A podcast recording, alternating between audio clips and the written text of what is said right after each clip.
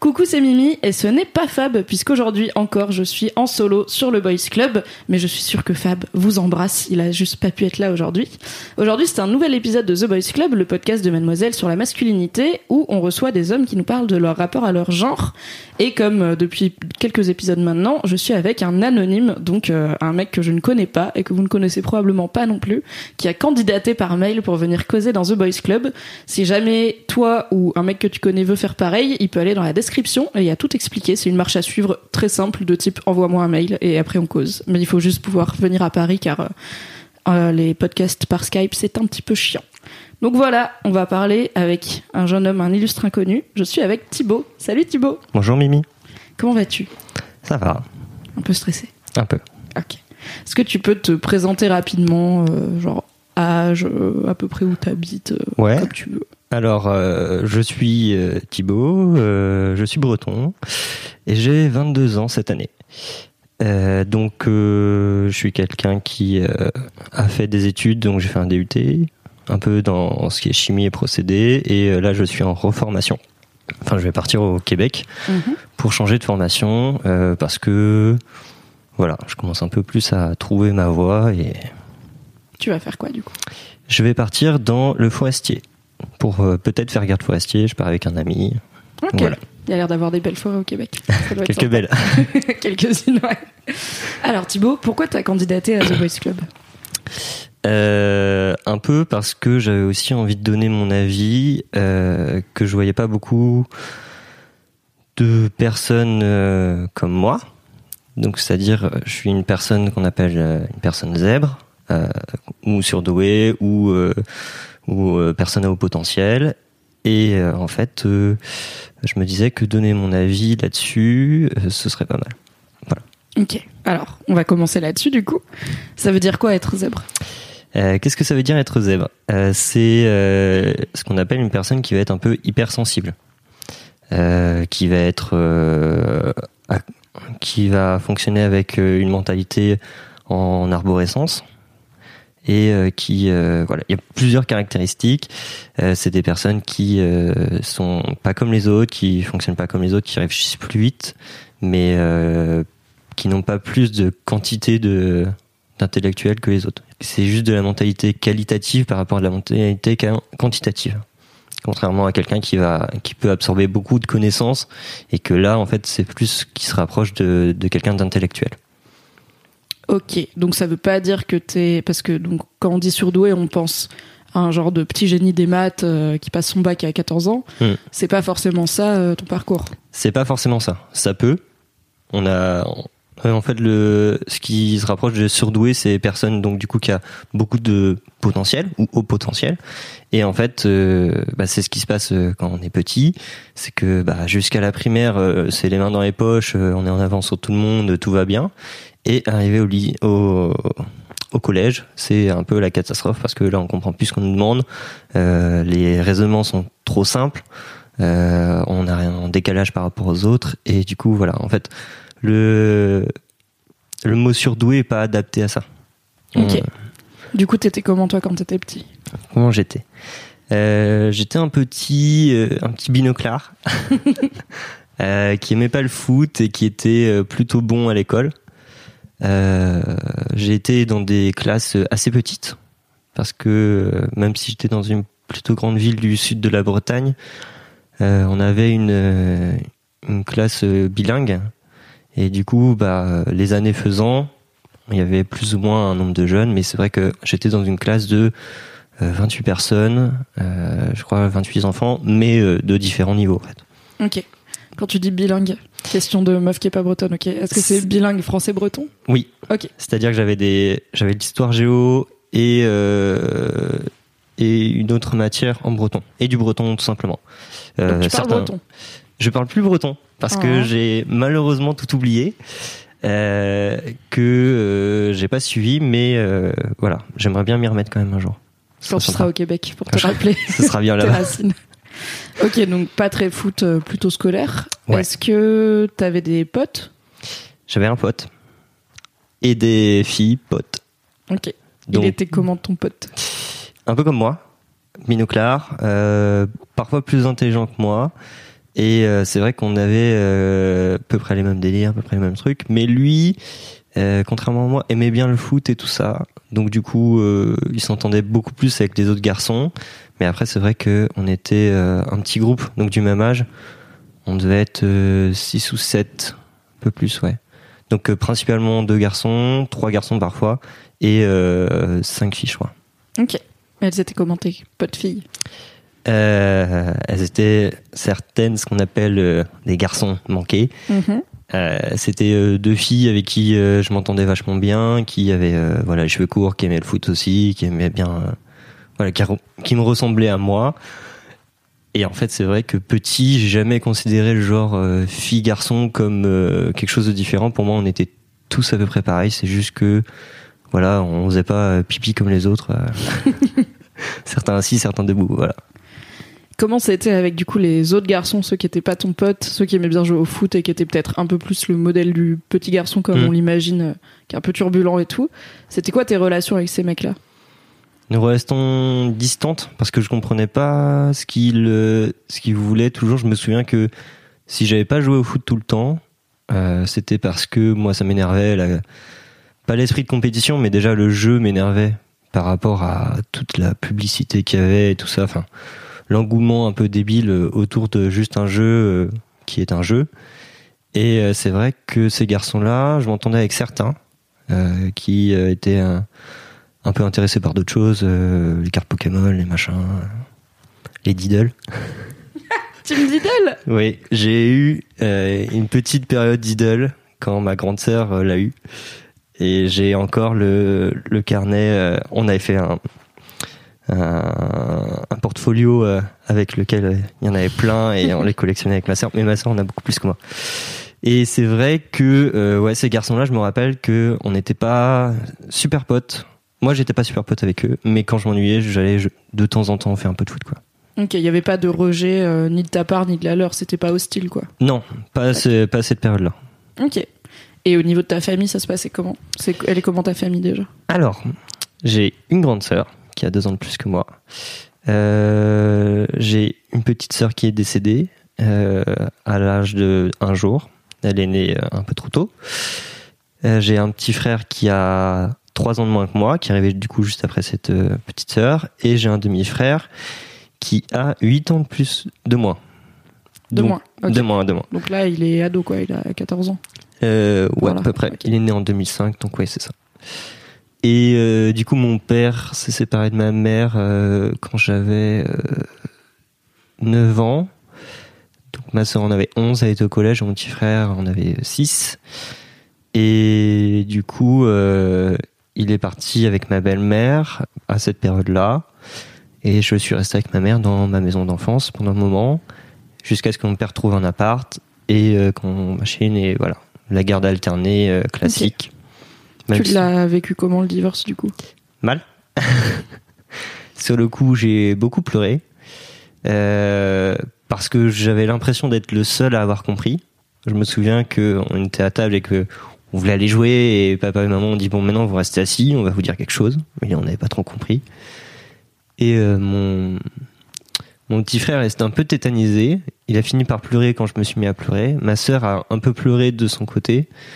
Mais c'est vrai que euh, j'ai été un peu celui qui a le plus exprimé euh, ce qui s'était passé. Et tes parents, ils ont réagi comment au fait que tu sois très expressif dans cette forme de détresse et de tristesse de les voir se séparer Euh, assez mal. Je crois que mon père m'a engueulé parce que je suis parti de table et qu'ils n'avaient pas fini de parler là-dessus. Euh, ma mère était euh, chamboulée parce que bah, ça faisait déjà plusieurs fois qu'elle pleurait pendant les vacances. C'est parce que c'était à la fin des grandes vacances, Mhm. juste avant de rentrer en CM1, je crois, ou CM2. Et c'est vrai que depuis, euh, ça a toujours été compliqué au niveau de mon père de comprendre que moi j'étais plus sensible. Est-ce que ton père, c'est genre euh, stoïque? Ouais. Ok. très stoïque. Euh, j'ai même été surpris quand j'étais petit parce que je le voyais presque jamais sourire. Il se, et puis on en a parlé un jour, c'est qu'il euh, il me disait que au final lui il n'aimait pas sourire aux gens qu'il connaissait pas parce que ça lui servait à rien.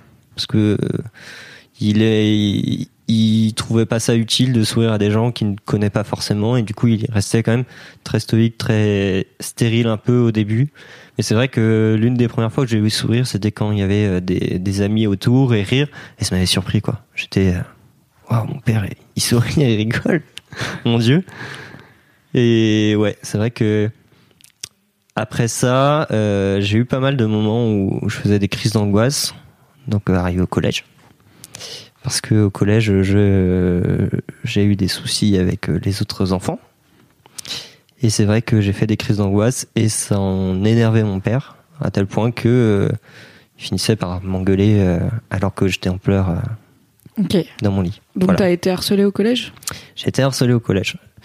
en sixième, en fait, les garçons n'ont pas compris pourquoi pourquoi j'étais ami avec des filles.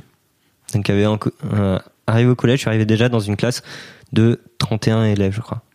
Je suis passé de une petite classe où on était 12 euh, de notre âge à faire du euh, faire du breton l'après-midi et en grande classe le matin à euh, une classe de 31 personnes du même âge que moi. Et là, ça a été il y avait 15 garçons, je crois que c'était ça et 15 filles, enfin 16 avec moi, 16 garçons. Et c'est vrai que ouais, les garçons n'ont pas très bien compris pourquoi j'étais autant ami avec certaines filles alors que certains avaient des bonnes relations et j'étais euh, un peu à côté de la plaque en fait. Je comprenais pas beaucoup ce qu'ils disaient. Euh, parfois, je comprenais pas leur délire. Parfois, je, je, disais des, je posais des questions qu'ils comprenaient pas et ce genre de choses. Donc, c'est vraiment. Est-ce que les filles aussi, elles t'ont harcelé ou c'était vraiment les garçons? Non, c'était que les gars. C'est, c'était plus du. Euh, bah, comme j'avais pas beaucoup d'amis, euh, au début, j'étais allé manger donc avec mes anciennes camarades de primaire. Et après, euh, j'ai essayé d'aller manger avec eux. Et ils ont toujours essayé de me refuser. Enfin, j'étais plus en fait en train de les suivre à chaque fois et essayer de trouver ma place. Et eux me fuyaient euh, dans un contre-écrit. Et il s'est manifesté comment ce harcèlement? Euh, Il a fini par se manifester. Donc en sixième, ça allait. C'était quand même plusieurs rejets. Euh, de euh, bah non, tu viens pas avec nous, mais Parfois, on supporte que tu sois avec nous. Donc, certains gars, euh, parce que je me souviens que je traînais avec quelques garçons, mais qui mangeaient pas dans le dans le collège. Et c'est vrai que j'ai pas été non plus si rejeté que ça en sixième. C'est beaucoup plus arrivé en cinquième et quatrième, où le quatrième a été quand même le un peu l'apothéose du truc, où je suis tombé dans une classe avec un gars que je connaissais un petit peu avant, euh, on avait fait un voyage scolaire avec euh, lui et un autre gars, euh, avec le breton, parce que j'ai continué à faire un peu de breton au, au collège. Et on est parti en Écosse et je me suis retrouvé dans sa chambre parce qu'on avait le même âge. Il avait essayé un peu de me bolos, où je sentais quand même qu'il m'aimait pas beaucoup, qu'il s'amusait un peu de, de me faire, de m'embêter. Et je me suis retrouvé dans sa classe en quatrième. Et je me souviens en fait euh, j'ai un souvenir de lui où je débarque dans le couloir.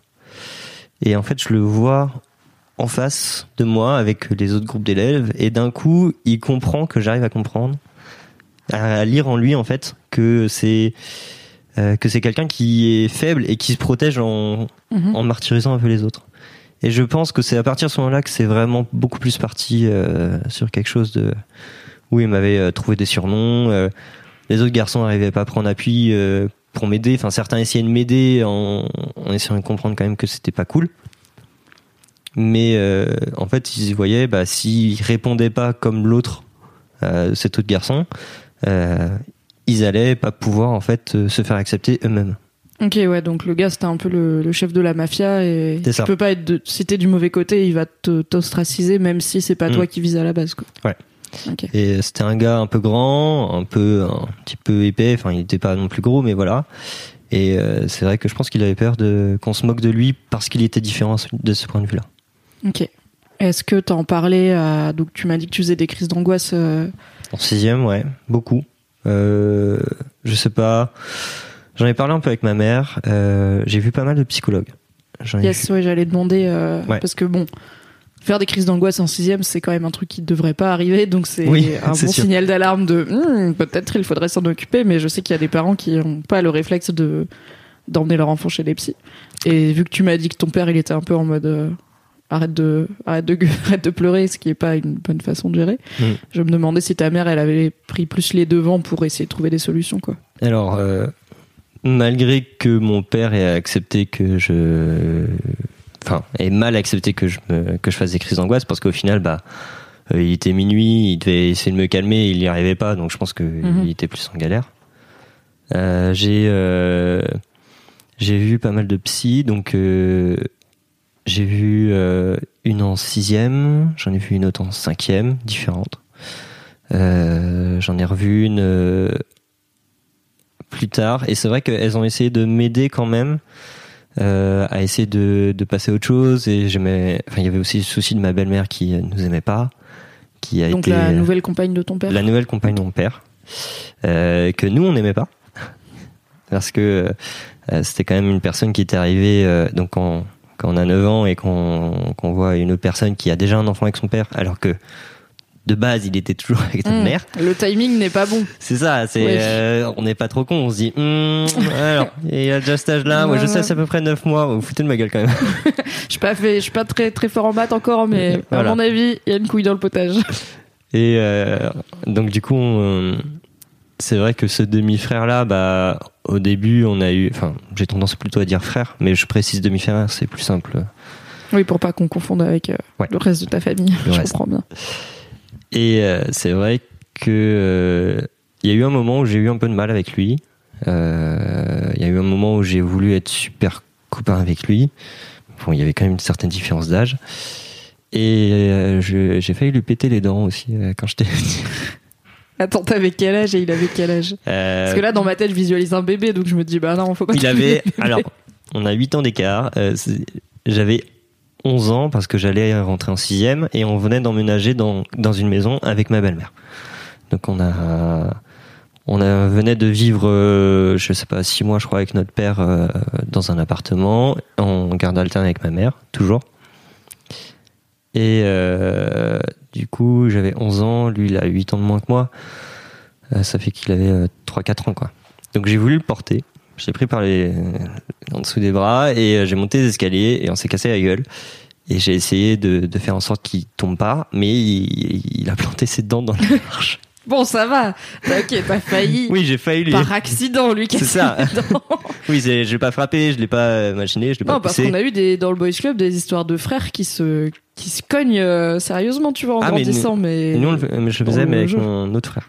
quand même, il y a eu moins de différence d'âge. Ouais, il y a eu moins de différence d'âge. Mais euh, c'est vrai qu'aujourd'hui, il y a encore la marque dans les escaliers et je pense que c'est pour ça qu'elle n'arrive pas à passer à autre chose parce qu'à chaque fois qu'elle montait les escaliers, elle les voit. Donc j'ai marqué le bois massif avec les dents de mon demi-frère. Propre. Euh, du coup, comment ça se passe quand tu vas voir une psy en sixième et en cinquième euh, Enfin, qu'est-ce qu'est-ce qu'elle te raconte? Est-ce que tu arrives à lui parler du harcèlement que tu vis? Est-ce que est-ce qu'elle met les mots dessus peut-être de en fait c'est du harcèlement et c'est pas normal, tu vois? Euh, elle essaye. J'ai peu de souvenirs de cette période-là parce que bah mon cerveau a fait que j'efface les, les pires souvenirs. Euh, mais c'est vrai que euh, il y avait un peu cette aide de pourquoi ça va pas bien à l'école. Euh, et petite note, c'est que mon père euh, savait que j'étais euh, une personne surdouée. Ok. Parce que Depuis- été diagnostiqué? Non, j'ai été diagnostiqué il y a moins de six mois. Ok. Enfin, Mais il le savait parce qu'il connaît le sujet et qu'il a. C'est ça. C'est mon père est quand même une- une tête. On va pas se mentir. Il a il a plusieurs diplômes. Il a passé plusieurs diplômes après celui qu'il avait déjà eu. Euh, il est un enseignant chercheur. euh, euh, Enfin, il n'est pas enseignant chercheur, mais il est enseignant en, en université en même temps que d'être enseignant au lycée. Et c'est vrai que à un moment, il s'est douté de ça parce que j'avais certaines caractéristiques qui fait que je me rapprochais des des enfants surdoués. Mhm. Mais sauf qu'à l'époque, euh, c'était, je sais pas, vers euh, 2000, euh, entre les années, ouais, dans le début des années 2000, c'était pas non plus la chose la plus récurrente. C'était vraiment, fallait être euh, à fond dans les caractéristiques pour que les parents fassent un diagnostic, euh, se disent bon quelque chose. Et en fait, moi, la particularité, c'est que je le suis pas tant que ça. Euh, C'est-à-dire que les, la définition de zèbre, parce que je, c'est pourquoi on utilise ce, ce mot-là, c'est euh, en fait euh, par rapport à par rapport aux autres équidés, c'est le seul équidé qui n'a pas été domestiqué par l'homme et chaque euh, la comment dire la robe du euh, d'un zèbre, c'est vraiment euh, c'est elle est jamais identique. Jamais elle sera identique. C'est chacun a ses particularités. C'est chaque rayure est différente. Ce qui fait qu'en fait, bah, c'est ça le souci en fait, c'est qu'on n'arrive jamais à savoir si t'es une personne euh, surdouée au potentiel ou pas. Voilà. Donc, Parce qu'il n'y a euh, pas une seule façon de l'être, quoi. Chacun Voilà. va l'être à sa façon. à sa façon, selon sa, selon de comment il a vécu, euh, s'il a été plus ou moins aimé, voilà. Mhm. Et du coup, euh, c'est vrai que euh, ça aurait pu être diagnostiqué plus tôt et peut-être m'aider un peu plus. Mais euh, aujourd'hui, je suis ce que je suis. Et le fait de le savoir déjà m'aide beaucoup pour certaines choses. Ok. À ce moment-là, du coup, dans cette période du collège qui était compliquée, est-ce que t'as est-ce que tu avais du positif dans ta vie? Est-ce que tu arrivais quand même à séparer un peu dans ta tête Genre, il y a l'école où ça va pas, mais il y a tel et tel truc qui va bien dans ma vie personnelle? Euh, alors, euh, j'ai commencé les scouts à, cette, à ce moment-là. Euh, mon père m'y a inscrit pour essayer de me, de me donner un autre cercle social pour, qui pourrait m'aider. Euh, lui, on avait fait un peu, mais c'était pas, pas vraiment du scoutisme, c'était autre chose. Mais voilà, il, était certain que cette base-là allait m'aider. Et euh, c'est vrai que ça m'a pas mal aidé. Il a dû me forcer euh, un peu. Mais au final, aujourd'hui, je suis bien content d'y avoir été parce que c'est vraiment un endroit beaucoup plus bienveillant. Il y a beaucoup plus de, choses intéressantes pour le développement personnel et tout ça. Et c'est vrai que pour moi, qui était euh, dans un milieu où j'avais l'impression d'être toujours en compétition avec les autres garçons et n'arrivant pas à parler avec les autres filles de ma classe, enfin pas beaucoup, et ben c'est vrai que c'était euh, c'était bien. Ça m'a On permis- fait quoi quand on est scout? Moi, j'ai jamais été scout. on fait quoi quand on est scout? Euh, On campe dans la forêt, euh, on fait des constructions, on apprend à, à se développer personnellement, donc euh, à vivre un peu dans une micro-société euh, où chacun en fait va avoir un rôle. Donc déjà chaque équipage euh, ou chaque équipe va va avoir des tâches différentes. Enfin chacun enfant va avoir des tâches différentes rien qu'au sein de son équipe. Euh, on participe au service commun parce que bah c'est c'est pas c'est pas gratuit mais c'est pas financé euh, comme des colos donc il y a personne pour faire à manger. Enfin les chefs sont là pour nous aider donc euh, on fait à manger avec les chefs. Euh, ce- on est plus ou moins aidé selon l'âge, la tranche d'âge bien sûr. Euh, on apprend aussi à vivre un peu euh, de notre côté sur certains week-ends, on fait des réunions et le but c'est quand même aussi de se développer autour de projets euh, que nous jeunes ayons voté. Ok. T'as fait quoi, par exemple, comme projet qui était cool? J'ai fait un projet radeau, ça c'était cool, où on a on a porté notre cadre pour poser des tonneaux dessous à 7 ou 8 gamins de 11 à 14 ans, ce qui paraît impressionnant quand même pour des enfants de cet âge-là, euh, avec des perches de plus de 2 mètres. Et c'est vrai que on était déçus parce que le, le nôtre a cassé juste Oh descendait. Mais bon, on a pu quand même le faire parce que les- voilà, il y avait, euh, il y en avait d'autres. Euh, je sais pas, qu'est-ce que j'ai pu faire euh, Monter une tente déjà euh, un week-end euh, toutes les trois semaines ou tous les mois, c'était déjà quand même une sacrée aventure pour des enfants de cet âge-là. Euh, de préparer à manger, de faire à manger sur feu, euh, en autonomie, parce que euh, le dimanche midi, euh, dans le groupe dans lequel je suis, euh, c'est vraiment euh, beaucoup plus euh, euh, voilà, le dimanche euh, midi, vous êtes tranquille, vous allumez vos feux, à partir de cette heure-là, vous faites votre vaisselle, vous faites machin, et puis euh, on se retrouve à telle heure, et les chefs passent de temps en temps voir si tout va bien. C'est cool. C'était vraiment des moments où on s'amusait entre nous, on faisait, euh, on avait un petit délire de faire un peu la guerre et tout ça, que je trouvais euh, intéressant par certains points, mais c'est vrai que j'avais tendance à tout voir et à essayer de tout comprendre en fait. J'étais un peu, euh, ce qu'on peut dire, j'étais un peu euh, un enfant éveillé par rapport aux autres. Et c'est vrai que moi je voyais le danger, je voyais le, le machin, je voyais tous les soucis qu'il pouvait y avoir. C'est pas pour autant que j'y participais pas, j'aimais bien. Mais euh, je me suis retrouvé quand même euh, à certains endroits à faire certaines choses un peu dangereuses et à dire bon les gars c'est un peu moyen, et puis les gars ouais non c'est bon vas-y.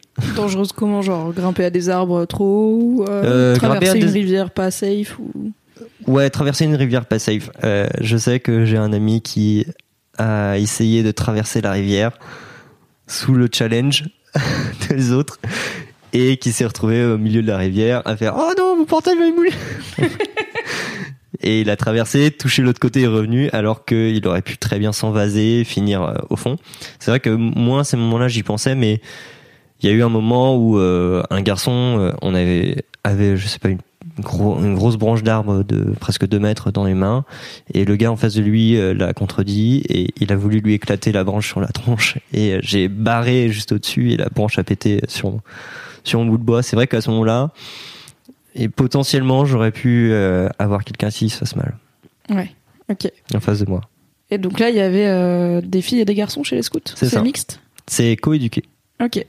Et t'as pas du tout retrouvé cette ambiance de compétition chelou qui te posait des soucis au collège du coup? Euh, un petit peu, mais c'était pas, euh, c'était de la compétition dans le fait de partager des moments ou une compétition dans le jeu où fallait juste essayer de gagner, contrairement au collège où fallait juste essayer d'être euh, le meilleur garçon, celui qui est le plus fort, celui qui est le plus machin, celui qui celui qui écrase le plus les autres. Alors que au scout c'était pas ça, beaucoup moins euh, que dans les autres. Et c'est vrai que euh, j'ai découvert un peu plus les filles sous un autre angle.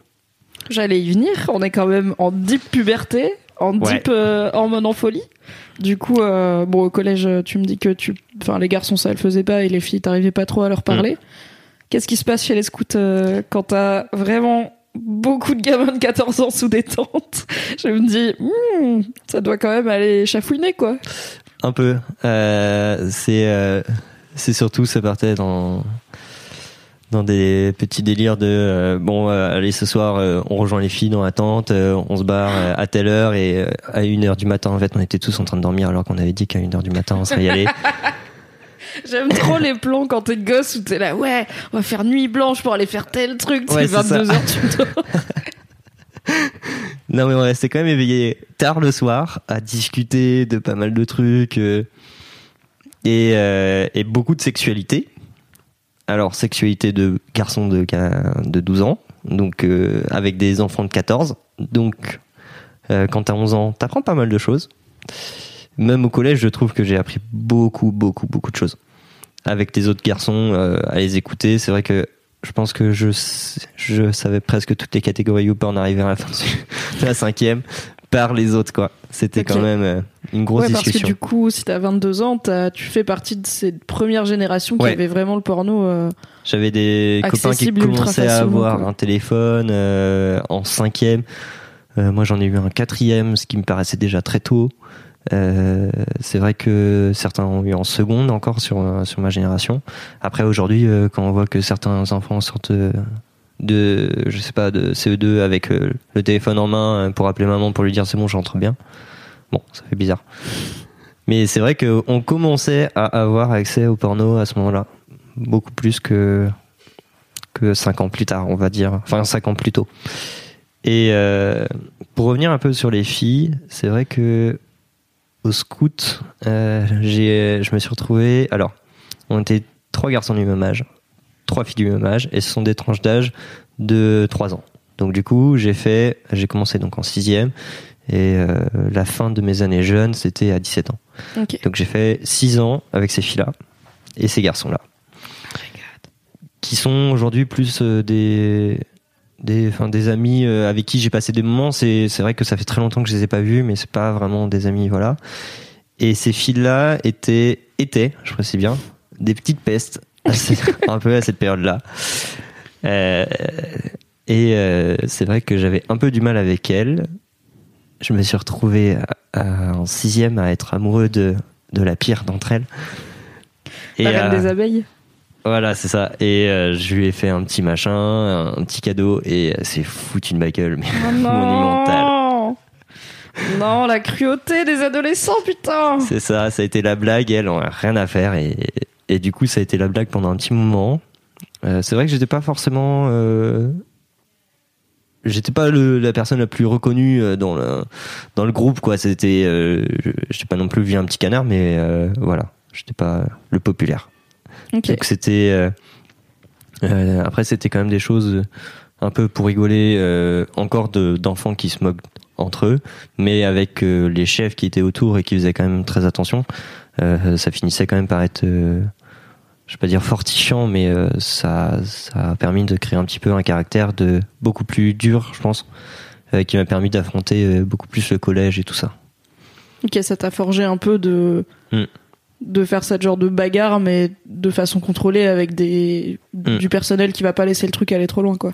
Ouais, enfin du personnel, des, euh, Des, je sais pas, des animateurs, des bénévoles, des bénévoles. des bénévoles. On est on est chef et bénévole.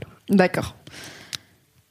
Est-ce que ça fait la branlette entre potes autour du feu Alors. chez les scouts Alors, Obligé, je demande Thibaut. dans ma tente, non, jamais ce n'est arrivé. Mais il y a une tente, euh, je crois que j'étais en quatrième, donc euh, dernière année de la tranche d'âge, j'ai 11-14 ans, euh, où les gars se sont fait choper par les chefs à faire ah tiens regarde ma bite est plus grande. Et le étaient- moment gênant. c'est ça, et ils étaient donc euh, des gamins de 14 ans en train de comparer leur pénis euh, avec des enfants de 11 ans dans une tente.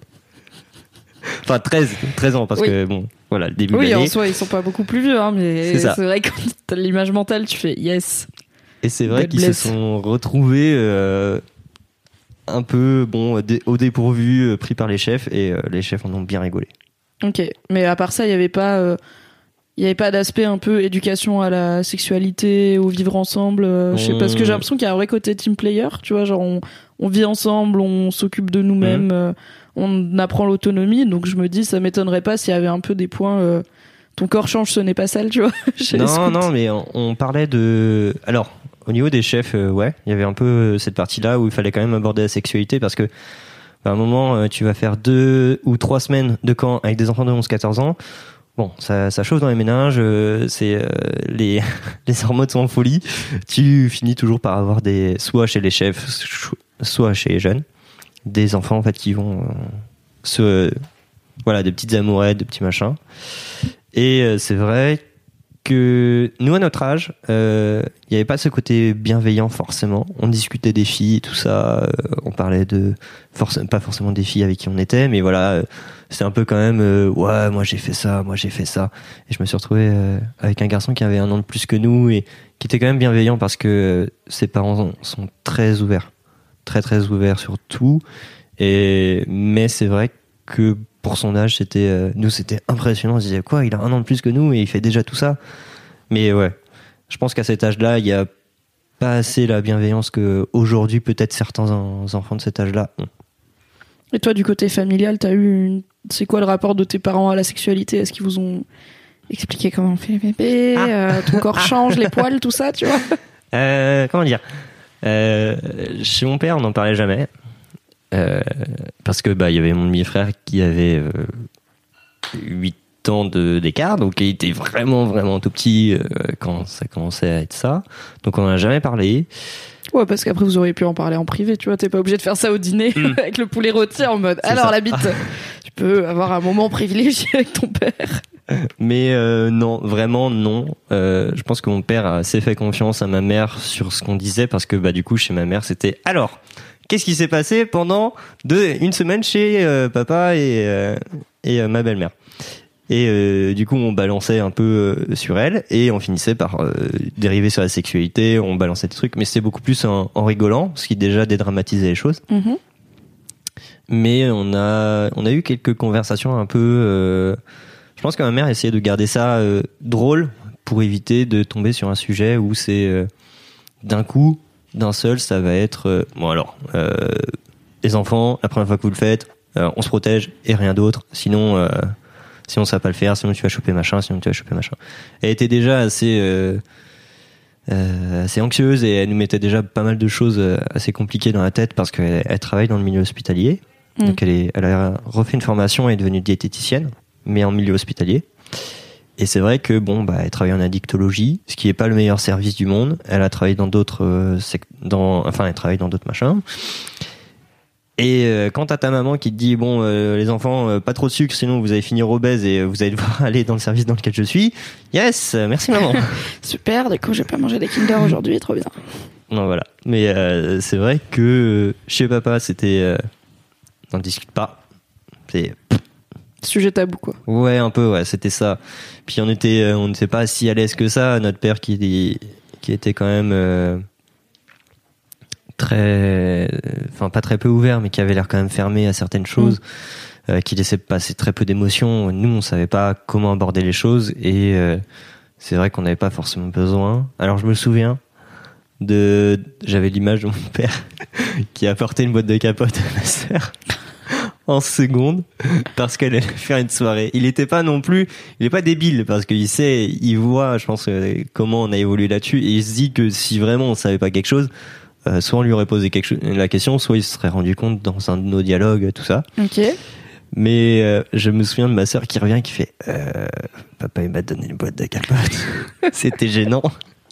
C'est gênant, mais bon, ça peut être une petite gêne qui empêche un problème. Donc je comprends le côté genre, tiens, nous n'en parlerons plus jamais. Ouais, c'était un peu ça. C'était hop, c'est bon, vas-y, je l'ai fait, je me marre. J'ai fait fini. mon rôle de daron, salut.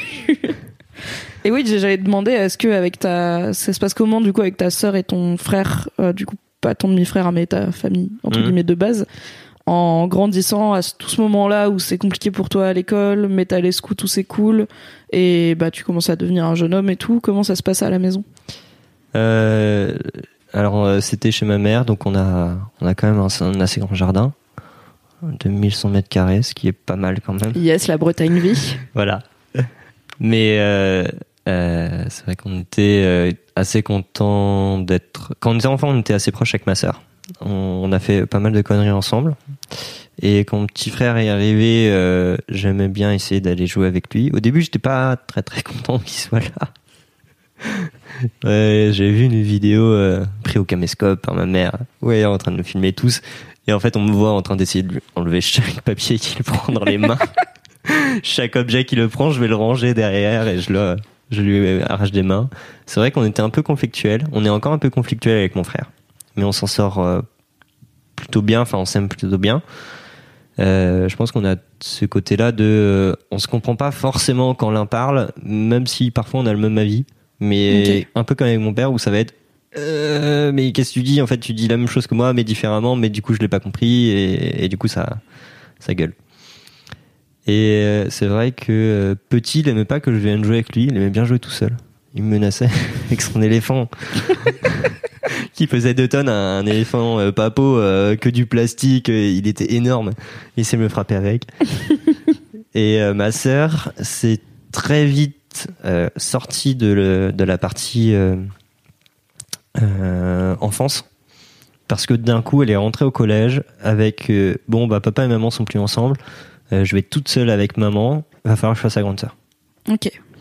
Donc euh, quand on a passé six mois dans une maison, enfin dans un appartement avec notre père, ça a été un peu ça où elle s'est un peu occupée de nous, mais elle était quand même très retranchée dans sa chambre. Et moi je me suis retrouvé avec mon petit frère à devoir faire le grand, à devoir faire le grand aussi à la maison avec ma mère, où bah fallait que je sois le deuxième, euh, enfin pas le deuxième parent, mais un peu l'homme de la maison, alors que bon j'avais 10 ans. euh. Ouais, C'était un peu compliqué et euh, c'est vrai que mon frère et ma sœur ont une relation, ils sont beaucoup plus proches euh, où ils ont été très proches pendant un moment. Après, je sais qu'aujourd'hui, je peux très bien me confier avec l'un ou l'autre pour euh, discuter de certains sujets, pour parler de sentiments et tout ça. Jamais aucun souci. Mais c'est vrai que la complicité entre les deux est peut-être un petit peu plus forte qu'avec moi, et- entre moi et les deux. Ok. Est-ce que tu penses qu'ils sont zèbres aussi? Un des deux ou les deux? Je pense pas. Ok. Je pense que mon père l'est peut-être. Parce que c'est peut-être génétique.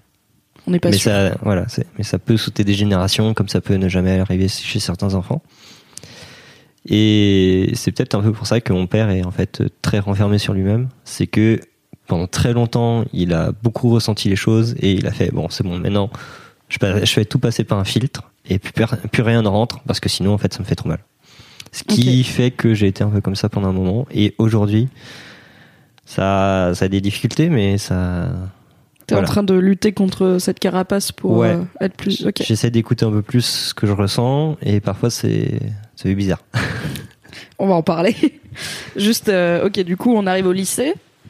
Tu m'as dit en off avant que malheureusement euh, le harcèlement s'est pas arrêté au lycée. Donc, euh, comment ça se passe euh, quand tu quand arrives en seconde et que peut-être, tu vois, c'est la chance de repartir du bon pied éventuellement avec des gens?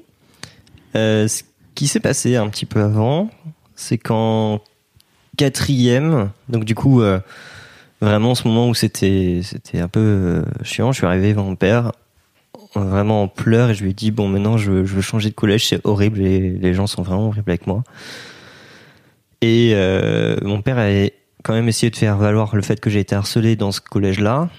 Et ce collège n'a jamais retenu que j'étais là. En fait, ma belle-mère est aussi enseignante comme mon père, et j'ai été dans le donc c'est un collège lycée euh, assez grand, et euh, ma belle-mère enseignant pour les troisièmes. euh, la, la raison de pourquoi j'étais parti d'après ce collège, c'était parce que ma belle-mère ne voulait pas m'avoir dans sa classe.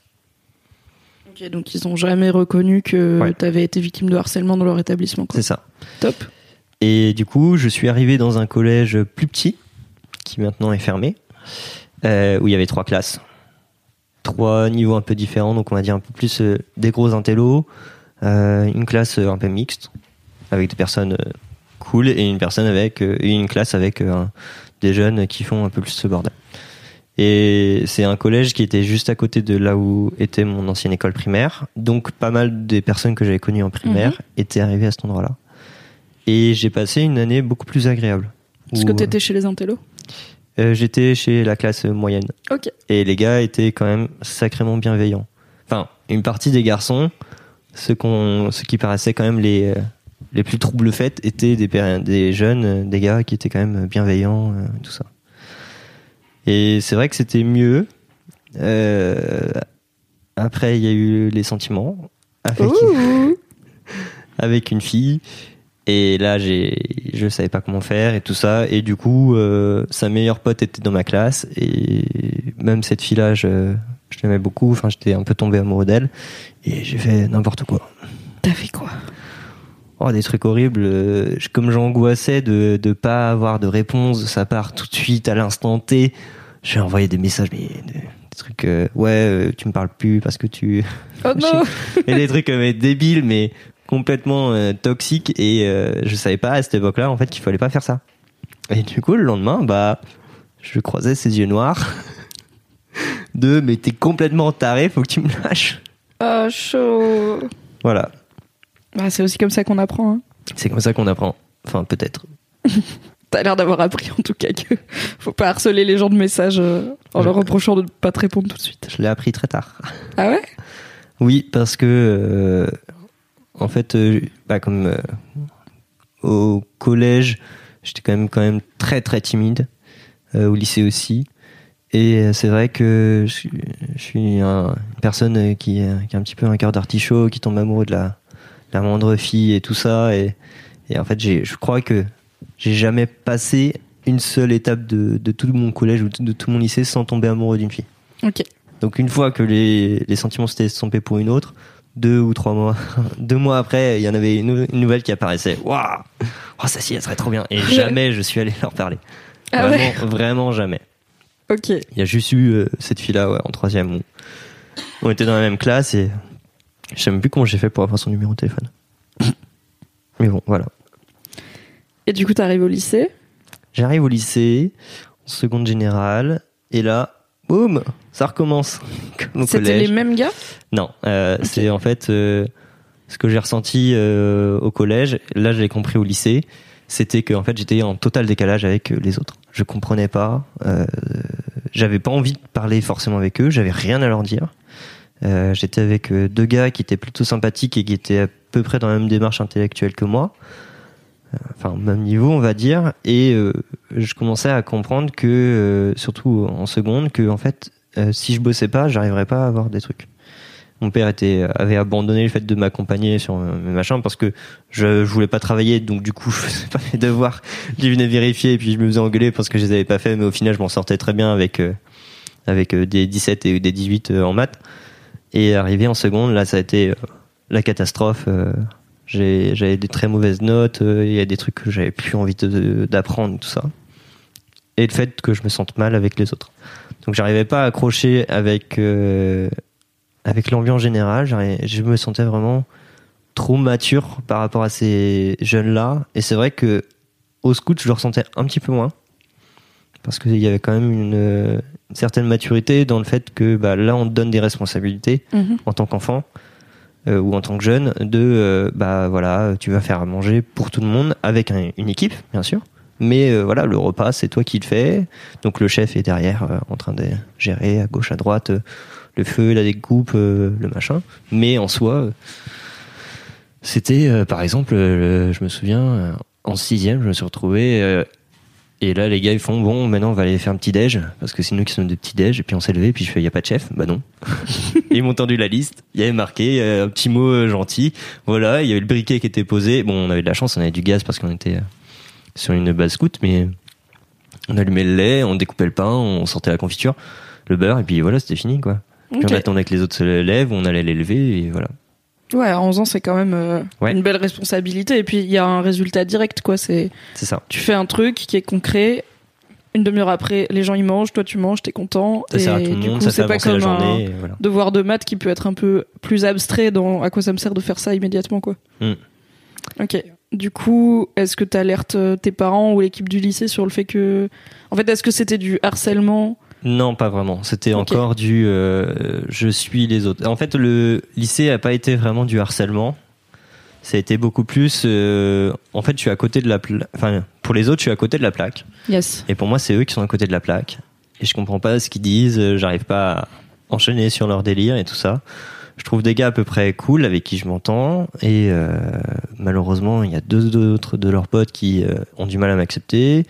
Donc ça, c'était en première. Mais c'était quand même une classe plutôt sympathique où euh, donc j'ai fait euh, ce qu'on appelle euh, une- un bac SSI, donc sciences de l'ingénieur, avec 40 garçons, une fille.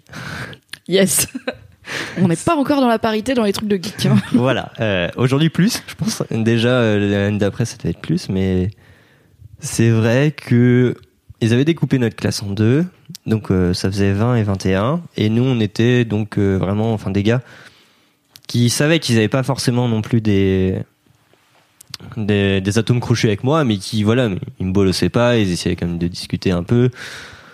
Et euh, bon, je pense qu'ils se foutaient un peu de ma gueule dans mon dos, mais voilà, ils, devant, ils essayaient pas non plus de me faire des croche-pattes, c'était pas ça. Ok. C'était plus, euh, voilà, je me, je me sens pas bien, je suis en décalage avec vous, et en fait, bah, je vais vous suivre parce que bah, j'ai pas envie d'être tout seul. D'accord. Et je faisais de l'athlétisme, ce qui était cool, parce que je me suis découvert d'autres potes. Parce qu'au final, euh, pendant toutes ces années, euh, en troisième, je me suis, à partir de la troisième, je me suis découvert quand même un, très bon ami euh, avec qui j'ai, plus de, plus de contact, enfin plus trop. Et au, en seconde, donc j'ai commencé l'athlétisme. Et c'est vrai que ça m'a permis de découvrir d'autres personnes avec qui je m'entendais très bien qui m'ont permis de passer une très bonne terminale où j'avais quelqu'un avec qui manger le midi. Ok. Parce qu'arrivé en terminale, euh, on est passé donc euh, le lycée a décidé de réduire les classes. Donc ils ont fait bon bah euh, les SI qui sont en deux classes, bah on en met 30 euh, dans une et euh, les 8 derniers ou les 10 derniers, on les met dans une classe avec des SVT. Ok. Donc du coup, euh, retour à, à la, à la normale, euh, dans une plus grosse classe. Donc euh, je suis passé de 20 garçons et une fille à 30 garçons et une fille. Et là, ça a été un peu plus corsé parce que là, c'était d'autres personnes que je connaissais pas, qui n'avaient pas eu l'habitude d'être avec moi. Et euh, il y avait peut-être un garçon qui avait un peu essayé de me bolos aussi, mais quand il a vu que les autres ne réagissaient pas trop et me laissaient plutôt tranquille, et que j'en ai rien à foutre de ce qu'il me faisait, bah du coup, il, je pense que il moquait juste un peu de moi derrière moi, mais bon, voilà, en face, s'en foutait quoi. Ok. Say hello to a new era of mental health care. Cerebral is here to help you achieve your mental wellness goals with professional therapy and medication management support. 100% online. You'll experience the all new Cerebral Way, an innovative approach to mental wellness designed around you. You'll get a personalized treatment plan from a therapist, prescriber, or both in a safe and judgment free space. Your Cerebral therapist or prescriber will outline a customized plan with clear milestones along the way so you can get to feeling your best. With Cerebral, you're not alone in your mental health journey. We're here to empower you to live a fulfilling life. So take that first step towards a brighter future and sign up today at cerebral.com slash podcast and use code ACasts to get 15% off your first month. Offer only valid on monthly plans. Other exclusions may apply. Offer ends July 31st, 2024. See site for details. T'avais pas. euh, En fait, je me dis, j'essaye de m'imaginer, tu vois, dans tes pompes, et je me dis, ok, moi j'aurais grave vécu sur Internet. J'aurais été sur des forums et tout, enfin, comme je l'ai un peu fait dans ma vie, tu vois, j'aurais été trouver euh, des gens chelous comme moi sur Internet euh, si j'arrive pas à m'intégrer. Est-ce que t'as exploré un peu, un peu ça? Non. C'était. alors j'étais sur, inter- sur internet. J'ai passé beaucoup, beaucoup de soirées sur YouTube à découvrir euh, des youtubeurs, des machins. J'étais. Je suis un peu cette personne qui aime bien regarder les trucs de geek, puis qui, qui a du mal à y jouer, mais du coup qui regarde les gens y jouer. Je vois pareil. Et euh, du coup, c'était euh, c'était beaucoup plus. euh, je regardais un peu ça, euh, je voyais qu'il y avait des, des choses là-dessus, et euh, j'ai très peu regardé des trucs sur euh, pourquoi pourquoi je me fais bolos, pourquoi je me fais machin. J'essayais plus de de mettre mon cerveau en off et euh, d'arrêter de penser parce que je pensais mais vraiment mais tout le temps j'avais des angoisses, une boule au ventre en permanence et euh, c'était euh, mais c'était des trucs débiles. C'était oh, il vient de me regarder comme ça c'est qu'il m'aime pas c'est qu'il va dire quelque chose sur moi c'est qu'il machin c'est qu'il est en train de me critiquer. C'est des trucs tout le temps mais comme ça et puis ça tournait en boucle dans ma tête enfin, voilà. Et là, tu voyais plus de psy? en, en première si. Ok. en première mon père m'a remis m'a aidé à trouver une autre psy. Donc en fait ce qu'il m'a dit il y a peu il y a peu de temps c'est que euh, à chaque fois il est allé leur dire bon euh, je suppose qu'il est comme ça voilà euh, D'accord. voilà fait enfin faites pas avec mais voilà il est comme ça il est un peu surdoué il est peut-être surdoué donc est-ce que ça pourrait peut-être vous avantager déjà sur comprendre comment c'était? Yes. et en fait, le souci, c'est que les personnes surdouées ont tendance à voir à travers les gens, comprendre facilement les gens rien qu'en les regardant. Euh, parfois, on, on, on peut même deviner la vie de quelqu'un rien qu'en le regardant, en le voyant parler, ce qui peut être euh, parfois horrible parce que euh, la personne n'a pas envie de savoir qu'on regarde à l'intérieur alors qu'on ne le fait pas exprès. Mhm. Et euh, parfois, euh, tu as tendance à manipuler les autres sans le savoir. Donc moi, j'ai essayé de, de très peu le faire, mais c'est vrai qu'avec cette psy, euh, ce qu'a dit mon père à un moment, c'est c'est bon, vas-y, euh, tu vas la voir à chaque fois tu tournes en rond, j'ai l'impression que ça avance pas. Maintenant c'est fini, on arrête. Et ça m'a fait vachement de mal parce que moi, ça me faisait du bien d'y aller à chaque fois. Mais c'est vrai que je tournais tout le temps en rond, je tournais autour du pot. J'arrivais pas à aller plus loin et elle, euh, je l'avais. euh, elle, elle s'était pas rendu compte et moi non plus, mais en fait, euh, je l'avais euh, mis dans la position que je voulais moi. Ok. Pour pas qu'elle aille t'emmener et creuser là où tu Ouais. te sentais pas prêt à aller. Donc vous ça. étiez tous les deux en train de tourner en rond euh, ça. sur les mêmes problématiques, quoi. Et ça revenait tout le temps, tout le temps, tout le temps.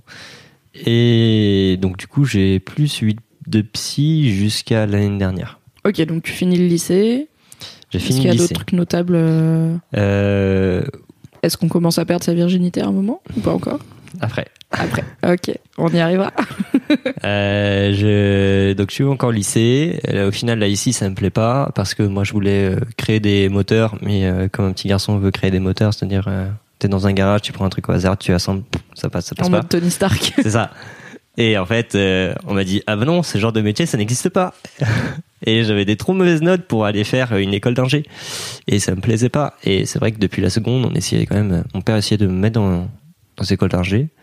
Donc mon père, sa façon de nous montrer qu'il nous aime, euh, c'était de nous amener dans les trucs qui nous plaisent et d'essayer de nous montrer qu'il s'occupait de nous ok. ce qui euh, pour un enfant surdoué enfin un enfant zèbre c'est pas la meilleure option parce que un enfant zèbre a besoin de câlins d'être chouchouté de voir des des vrais moments de tendresse en fait et pas des euh, bah je t'ai amené euh, à la piscine parce que t'adores la piscine j'ai fait 30 bornes euh, de je sais pas quoi c'est bon vas-y je t'aime Je vois. et voilà et du coup il essayait quand même de nous aider à trouver des boulots qui lui lui paraissaient bien pour nous Mhm. donc il pensait savoir pour nous. Et moi j'en ai marre parce que bah, je voulais pas. Et à chaque fois qu'il me montrait quelque chose, je trouvais ça à peu près bien. Je- J'approfondissais, en fait ça me plaisait pas. Ok. Donc j'étais complètement perdu, je savais pas du tout ce que je voulais faire. Et ma sœur a fait donc euh, un DUT génie chimique, génie des procédés. J'en ai, je suis parti le faire aussi. Elle m'a présenté le truc, j'ai fait ok, ça me va. De toute façon, mon père avait dit bah, au pire, si ça te plaît pas, l'année d'après, tu recommences autre chose. Mais pour lui, il fallait pas que je loupe une année. Pour lui, je pouvais pas aller à la fac D'accord. et arrêter au bout de trois mois en disant c'est bon, j'en ai plus envie et rester à la maison à rien faire. Donc euh, ce DUT a été bien. On retourne sur un petit modèle, donc euh, 26 personnes, Ok. je crois. Et euh, je trouve enfin des gens comme moi, enfin Yes. des gens avec qui je peux discuter, des gens qui sont pas dans la compétition. Et c'est vrai que j'ai trouvé ma bande de potes avec qui je suis aujourd'hui. Et c'est vrai qu'on est, euh, je suis plutôt content. Donc ça a mis un peu de temps à se faire parce qu'au début, euh, on a un peu modulé les choses. Euh, On était avec des gars, puis au final, on s'est rendu compte que bah, euh, moi je bois pas non plus beaucoup d'alcool, mais j'en bois un peu quand même. Et eux buvaient beaucoup d'alcool pour boire de l'alcool. Donc du coup, euh, on, on s'est un peu séparés, même si on s'aimait bien on est passé sur un autre groupe et c'est vrai que euh, j'ai fait euh, enfin j'ai découvert vraiment ce qu'était une vraie amitié un vrai groupe de potes quoi et c'était cool ça fait Cool. du bien Yes. C'est un groupe mixte? Non Que des mecs? que des gars Et ils sont sympas? ils sont sympas Waouh. Plutôt Ouais. Amazing. Est-ce que t'étais un peu farouche au début? Hmm, pas trop Euh, en fait je venais de finir les scouts euh, cette année-là donc cette année-là euh, ah oui Petite précision, à 17 ans, donc à la fin de la première, c'est ma dernière année de scoutisme en tant que jeune. Ok. Donc à 17 ans, j'avais soit le choix de faire ce qu'on appelle les compagnons, euh, soit de devenir chef. Et j'ai fait le choix de devenir chef avec deux autres des gars, enfin les deux autres gars qui ont le même âge que moi. Et on n'avait pas la vision de chef. Eux, ils étaient plus dans ouais, vas-y, on joue avec les enfants et on fait des, des bêtises. Et puis moi, j'étais plus dans le contrôle, le contrôle, le contrôle, le contrôle. Faut que ça soit comme ça, faut que ça soit comme ça. Et en fait, euh, je me suis plutôt bien amusé. Donc c'est pour ça qu'aussi en premier, en terminale, j'étais complètement décalé par rapport aux, aux autres garçons. C'était que à côté, j'avais des grosses responsabilités Mhm. en tant que chef, responsable d'en- d'enfants. Euh, donc une tranche d'âge plus jeune que, que celle que j'avais faite, donc des 8-11 ans. Et je me suis retrouvé euh, à- dans un milieu que j'ai adoré, en fait. M'occuper d'enfants et avoir la responsabilité, c'était pour moi, enfin, on accepte que je suis quelqu'un de mature. Parce que les Ah, parents cool. euh, arrivaient et me disaient, euh, bon, bah, c'est bien passé, tout ça. Alors que j'avais que 17 ans et que derrière, euh, le lendemain, après, après la réunion de scout, je me retrouvais au collège, au lycée, en- avec des gars qui disaient, ouais, hier j'ai joué à, j'ai Joué à. LOL. Putain, c'était la, la grande époque de League of Legends. C'est marrant, enfin c'est intéressant parce que statistiquement, il y a une très, enfin les hommes dans les métiers ou Mm. dans les activités liées aux soins des enfants et à l'encadrement d'enfants sont ultra sous-représentés. Mm. Je pense que peut-être dans les trucs de plein air euh, un peu euh, un peu physique, pratique comme le scoutisme, ça doit être peut-être Scoutisme ou colo, c'est vrai que c'est. un peu plus quoi Mm. mais je sais pas si on est sur une parité il y a un genre de d'idée comme quoi en gros les femmes euh, naturellement n'est-ce pas grâce à la fibre de leur utérus elles adorent les enfants et les hommes euh, pas spécialement est-ce que c'est un truc que toi t'as ressenti à des moments le fait de bah ouais je suis un mec et mon kiff dans la vie c'est de passer du temps avec des enfants et de Mm. leur apprendre euh, à être autonome Euh, je l'ai ressenti très tôt. Je pense que à l'adolescence, j'avais des, je me disais déjà, bah, je veux des enfants. Ça me dérange pas, ça me pose aucun souci. Peut-être un peu pour ça que je me suis dirigé vers euh, devenir chef. Mais euh, c'est vrai que dans le cadre du scoutisme, il n'y a pas trop cette connotation de bah t'es un gars, ah, tu peux pas trop t'occuper d'enfants, t'es une fille, tu peux plus t'en occuper. Euh, Peut-être sur certains moments où euh, quand en fait ça va être l'a priori de la personne, c'est il va se dire oh mais non mais en fait euh, moi je peux pas aller cal- cajoler un enfant de cet âge-là, euh, je me sens pas donc vas-y toi t'es chef ten, il te fait plus confiance. En fait, c'est juste la confiance que tu instaures avec les jeunes qui fait que toi, tu, euh, toi, tu vas être plus dans le dans la confiance avec cet enfant et, et réussir à le calmer. Je sais qu'aujourd'hui, il y a des enfants qui me font plus confiance à moi parce que du coup, ça fait euh, trois ans euh, ou quatre ans certains qui me connaissent parce que j'ai comme j'ai changé de tranche d'âge après. Euh, et ils ont beaucoup plus confiance en moi que n'importe quel autre chef parce que j'ai instauré quelque chose avec eux, je leur ai montré qu'ils pouvaient avoir confiance en moi. Euh, parfois, il faut aussi montrer qu'on est vulnérable pour que les enfants se disent ok bah je veux bien aller vers cette personne parce que je vois que elle va pas être stoïque avec moi qu'elle elle aussi elle ressent des sentiments elle va me comprendre. Comment t'as fait du coup ce boulot sur ta propre vulnérabilité et ta sensibilité après avoir passé euh, un bon moment avec une bonne carapace? Euh, j'ai commencé à la développer bah, dans le scoutisme où euh, j'avais une responsable de groupe qui voyait bien que j'étais quand même très euh, j'aimais bien le cadre j'aimais bien que tout soit cadré que, que tout soit bien fait tout ça. Et elle m'a dit bon euh, faut que tu te détends voilà relax t'inquiète. Et au fil des années en fait euh, j'ai fini par lâcher du lest lâcher des choses lâcher prise. Et c'est vrai qu'aujourd'hui ça me fait du bien parce que bah, j'angoisse moins, euh, je suis moins fatigué à cause du stress, euh, j'ai beaucoup moins mal au ventre que je pouvais l'avoir pendant une bonne période de ma vie. Et, et c'est vrai que ouais, je pense que le scoutisme m'a vraiment aidé à, à relâcher tout ça, contrairement où, en fait, si j'étais resté dans mon cadre familial, j'aurais jamais réussi. Du coup, on est en DUT, on a une bande de potes mecs cool. Ouais. Est-ce que c'est des mecs avec qui tu te sens en capacité d'exprimer ta vulnérabilité et ta sensibilité ou est-ce que t'as un peu quand même une, une persona un peu plus froide avec eux? Avec eux, c'est un peu compliqué à expliquer. Euh, je leur ai dit, euh, j'avais tendance à balancer un peu ça avec ces dernières années parce que le DUT c'est fini donc il y a deux ans. Euh, je me suis retrouvé à leur dire bon bah voilà euh, aujourd'hui je me sens pas bien parce que j'ai perdu mon grand-père machin. Et c'est vrai que eux avaient parfois du mal à rebondir sur ces choses là c'est pas pour autant que individuellement on peut pas en discuter. Mais c'est vrai que quand on est tous ensemble on a beaucoup plus tendance à à être euh, bon on est quand même une bande de garçons euh, si on a des sentiments bon on se les montre pas. C'était beaucoup plus on essayait d'être dans la joie que dans euh, la tristesse pourquoi tu vas pas bien et tout ça. Il y a eu parfois des moments où il y en avait qui se sentaient vraiment pas bien. On a essayé justement de leur faire changer les idées plutôt que d'essayer de savoir comment Mhm. les aider. Et euh, je me suis retrouvé à être un peu le comique du groupe. Enfin le comique un peu la personne qu'on bolosse un petit peu mais vraiment pour rigoler euh, où on, on m'a donné un surnom euh, qui était le fragile parce que Yes, la masculinité. voilà. Et j'en ai beaucoup rigolé. Ça m'a permis de beaucoup relâcher euh, des choses sur moi, à me dire bon, c'est bon, ça, ça va, je le prends pas si mal. Contrairement à avant où c'était, on faisait une petite remarque, ça me faisait super mal et tout ça. Toujours un peu dans le mode carapace quand même. Et euh, je me suis retrouvé à me suis retrouvé avec ce petit surnom qui me dit euh, bon euh, bah euh, t'as fait une erreur à une soirée t'as bu trop vite et bah le fait est que toujours dans le contrôle même alcoolisé j'ai dit à Yoga bon écoutez les gars est-ce que vous voulez bien me ramener chez moi? Je me sens pas bien et tout ça et il était 22 heures Bah, ça arrive. Hein.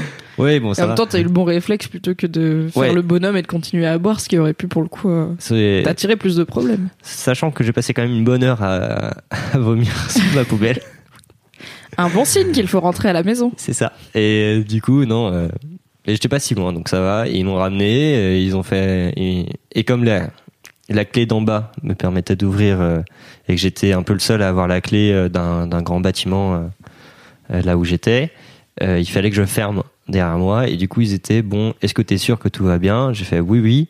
J'ai fermé derrière eux, je suis monté. Le truc qui est absolument pas à faire, où ils auraient dû euh, venir. euh, me monter, vérifier, euh, me coucher, voir si tout allait bien et, et peut-être fermer derrière moi et venir m'ouvrir le lendemain pour que je puisse sortir Ouais.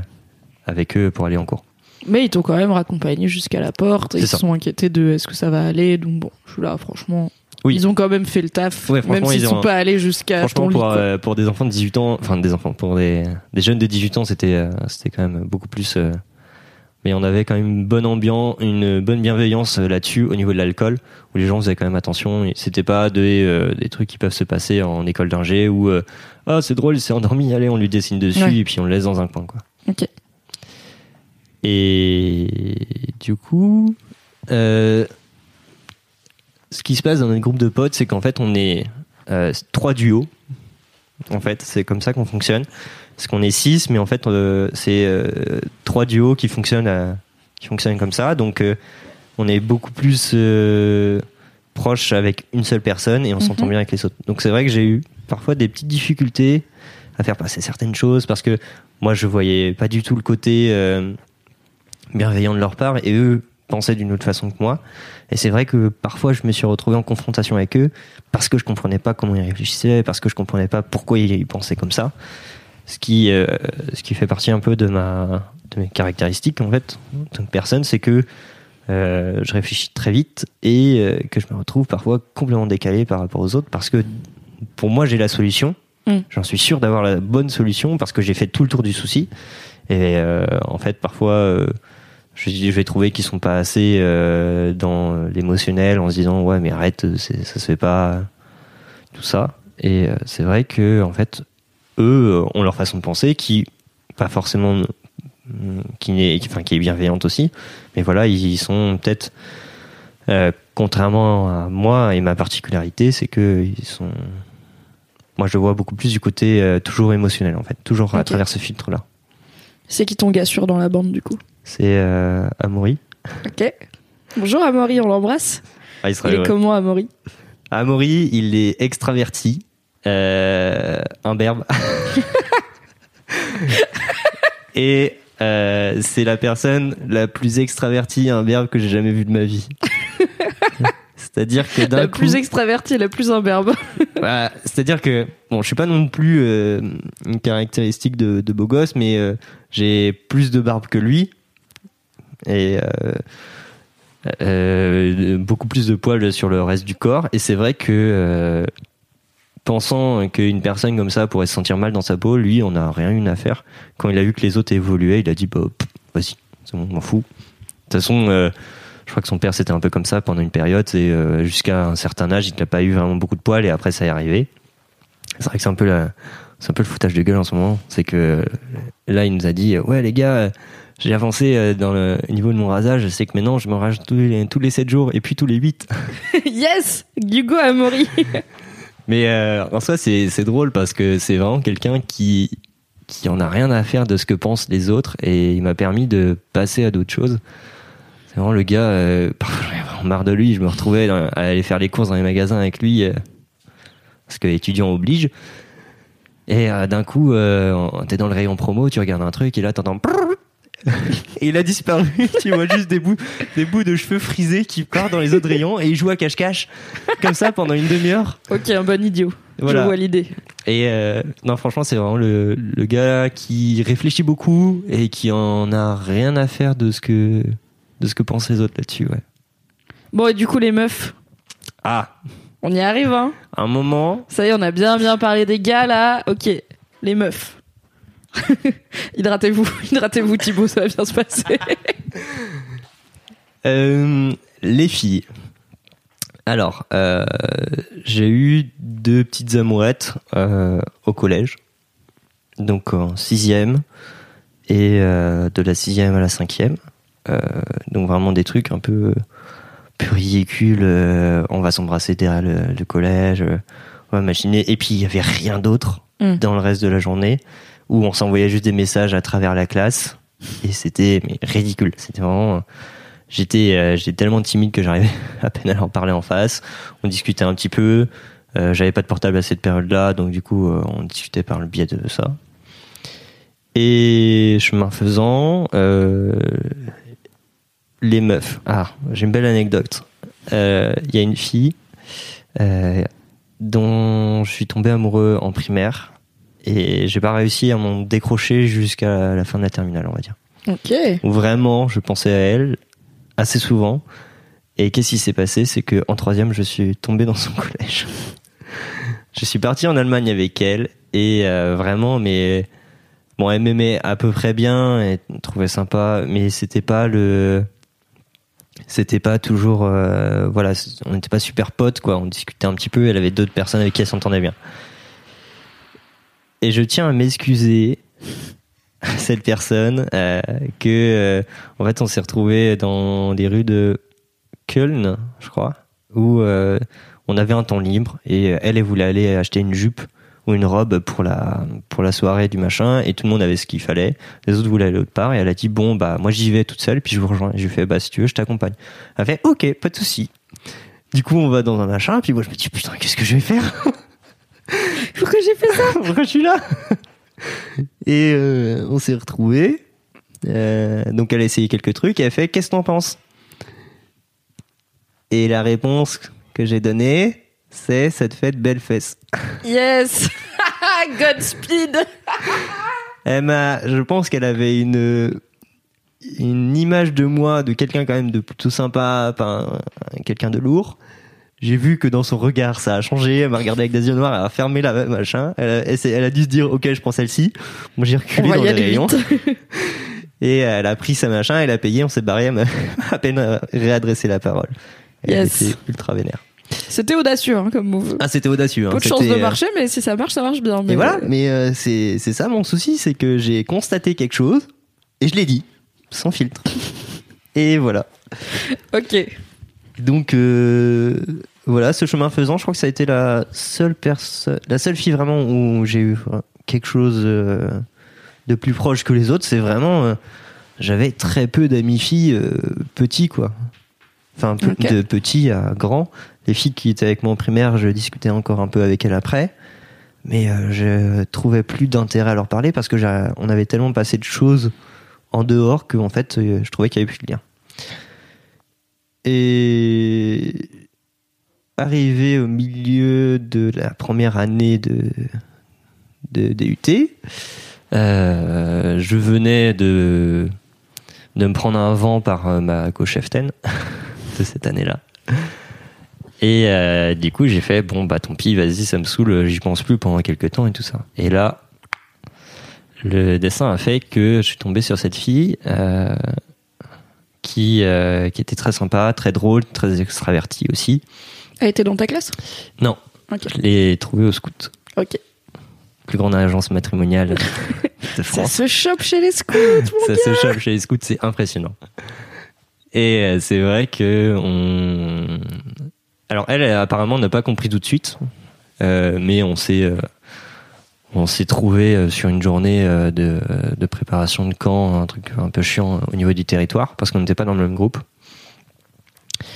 Et elle, euh, on s'est bien amusé, on s'est bien marré, on s'est un peu taquiné au cours de la soirée où on a fini par faire un morpion sur, sur mon jean pendant un des pendant un atelier où euh, je connaissais la- l'animatrice, enfin la personne qui présentait l'atelier, qui à la fin m'a dit bon euh, Thibaut tu fais chier, tu m'as tu m'as saoulé, tu m'as moitié détruit mon atelier, t'es pas cool.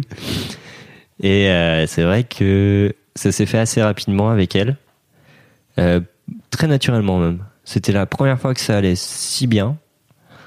Et elle au début n'a pas compris que je la draguais, alors que je savais pas du tout draguer. C'est sa pote qui a fini par lui expliquer non mais tu vois bien que Thibaut il te parle beaucoup.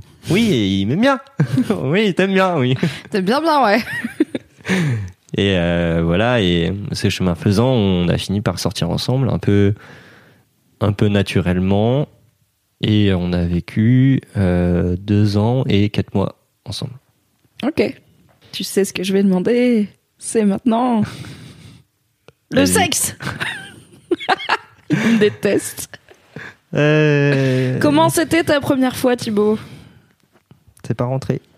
Oh, c'est pas grave, ça arrive. La toute première, c'était stressant dans le noir, euh, chez dans sa maison de vacances chez ses parents, où euh, on n'a pas réussi à le faire. Et Est-ce que c'était sa première fois, elle aussi? Ouais. Ok. On était tous les deux sur notre première fois. Elle était très stressée, moi ça allait. Pas de, enfin un peu quand même parce que j'avais pas du tout envie de lui faire mal. Mhm. Et voilà, on n'a pas pu se forcer que ça et c'est pas passé. Et c'est euh, une deuxième fois, je crois que c'était deux semaines après, où là c'est un peu plus passé et voilà. Ok. Et après, on a essayé quand même de faire quelque chose d'assez intéressant de notre couple, où on a quand même essayé d'être un couple qui discute beaucoup, qui communique, euh, pour essayer quand même de chercher à bâtir quelque chose de stable, ce qui m'allait très bien. Sauf que euh, ce qui se faisait qu'elle était loin.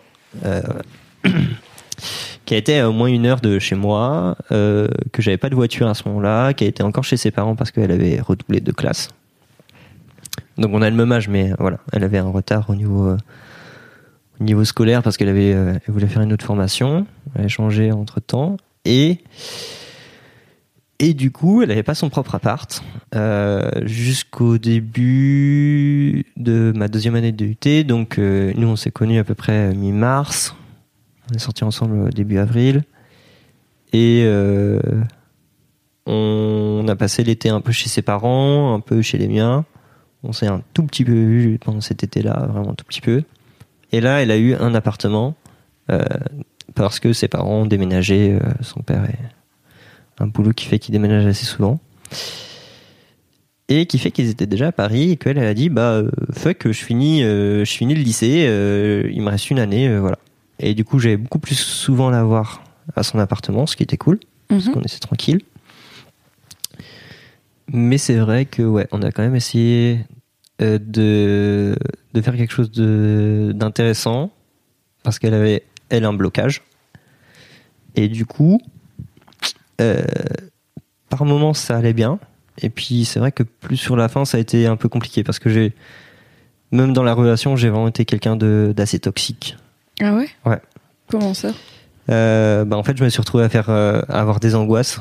Euh, donc à un moment elle a fini par partir sur Paris rejoindre ses parents pour continuer ses études. Et euh, comment dire ça? Je me suis retrouvé un peu à me dire bon euh, qu'est-ce que je fais? Euh, est-ce que je la suis? Est-ce que je la suis pas? Est-ce que je continue mes études ou est-ce que je cherche un travail? Euh, voilà. Et au final j'ai pas réussi à reprendre des études à la fin de mon DUT Euh, donc du coup j'ai cherché un travail. Donc j'avais de l'argent. Je pouvais venir la voir. J'avais un, un appartement à moi.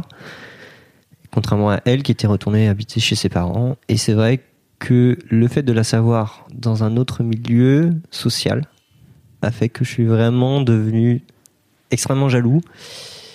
Mais euh, pas de la jalousie du, dans le sens euh, je veux te posséder euh, t'es à moi et tout ça. C'était beaucoup plus euh, en fait j'ai pas du tout confiance en moi. Du coup euh, le fait que j'ai pas confiance en moi montre que bah je suis pas sûr que tu m'aimes à fond parce que je suis pas assez bien pour ci je suis pas assez bien pour ça. Du coup j'ai peur que tu ailles voir quelqu'un d'autre et j'ai fait vraiment des mais en fait c'était des, des crises d'angoisse quoi que je faisais donc j'ai envoyé Mais des que textos du coup, ouais, tu lui, tu lui envoyais euh, Hmm, ton angoisse. euh, c'est ça ok. Et comment elle réagissait elle? Euh, elle a un peu réagi au début. Après, j'essayais quand même de contrôler parce qu'on en avait discuté euh, de tout ça.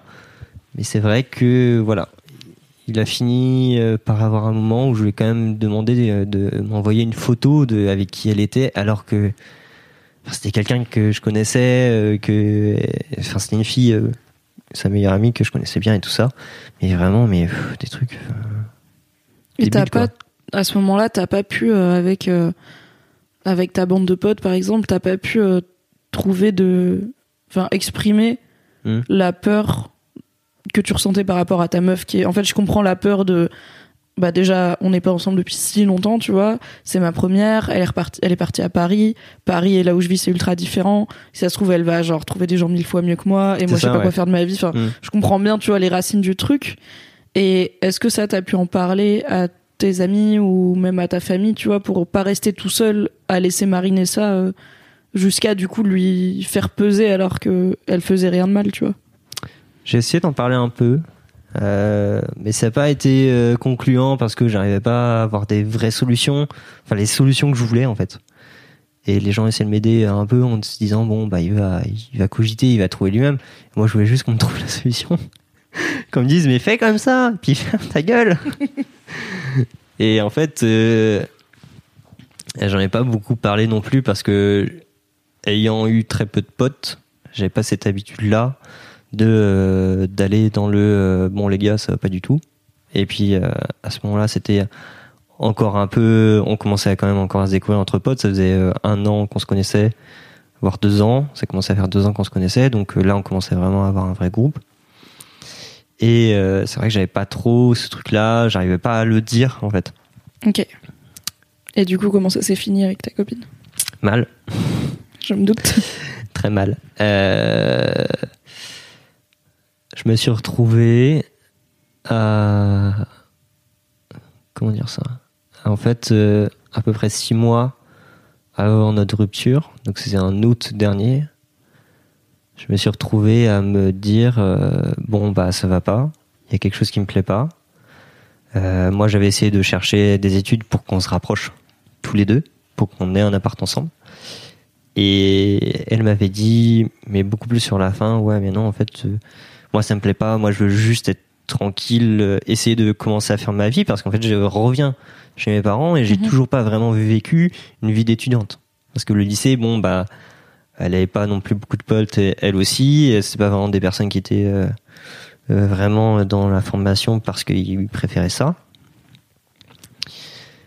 Enfin, parce qu'ils ils voulaient que ce soit. euh, comment dire ça? C'était pas euh, vraiment une formation dans laquelle ils avaient choisi, en fait, ces jeunes-là. Ok. C'était. euh, C'était pas une passion, quoi. c'était pas la passion. c'est- Et je me suis retrouvé voilà avec cette boule au ventre qui grossissait, qui grossissait, qui grossissait, à faire des crises d'angoisse, à ne plus du tout vivre le moment présent. Déjà que j'avais du mal à le vivre, je pensais toujours à ce qui va se passer après. Et à un moment, j'arrivais même plus à me projeter avec elle. Et elle me disait bah voilà, si tu veux te rapprocher, bah tu prends entre guillemets, elle disait bah tu prends ton appart et puis on se verra quoi. Mais moi, je veux soit rester chez mes parents, parce que au final, elle, elle savait fortement qu'elle allait finir à Paris, Mhm. soit euh, tu, euh, euh, soit je reste chez mes parents, soit je trouve mon appart. Et moi, j'ai dit ouais, mais je veux bien, mais moi, je voudrais qu'on vive ensemble. Et là, ça a peu marché, et on a, euh, je pense, très mal communiqué, surtout moi, sur ce que je ressentais, sur tout ça. Et on n'a jamais réussi vraiment à trouver le truc, ce qui s'est fait que en juin.